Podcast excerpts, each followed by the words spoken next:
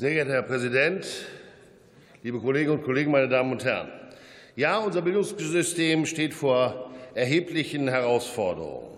Schulen und Kindertagesstätten leiden erheblich unter einem Fachkräftemangel, und so manche Bildungseinrichtung ist in einem kritischen Zustand. Hier kommt nun der Antrag der Linken, mehr Geld in das System zu bringen. Klingt super, aber Geld an sich macht noch keine Bildung. Es bedarf der Konzepte.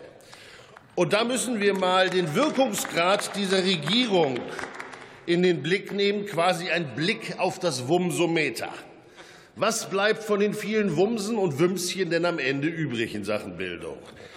Bildungskonzept Fehlanzeige. Haushalt trotz äh, Erhöhung in anderen Bereichen, drastische Kürzungen im Bildungsbereich. Wumsometer bleibt stumm. Stadtchancenprogramm, da bewegt es sich ein bisschen. Ja, Heureka, es gibt Eckwerte.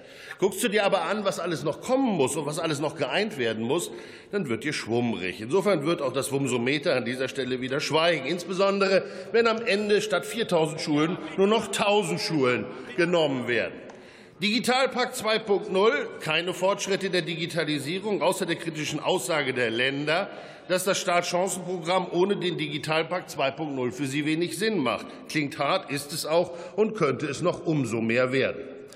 BAföG, trotz Diskussionen über Reformen, wurden die Mittel für das BAföG drastisch gekürzt, und die Signale sind widersprüchlich. Kommt nun noch eine Reform, oder ist es die letzte soziale äh, Projekt gewesen, die Kindergrundsicherung? Wir werden es gewahr. Auch da bleibt das Wumsometer still. Ich möchte nicht über Wissenschaftszeitvertragsgesetz und Dati und Ähnliches reden, denn das hat mit Bildung nun wirklich an der Stelle erstmal mittelbar nichts zu tun. Insofern erlauben Sie ein Bon mot. Der Grad zwischen geliefert haben und geliefert sein ist ein schmaler. Selbst die funktionierenden Programme in Sachen Bildung wurden eingestampft. Sprachkitas am Ende den Ländern überlassen, qualitätsoffensive Lehrerbildung läuft ersatzlos aus.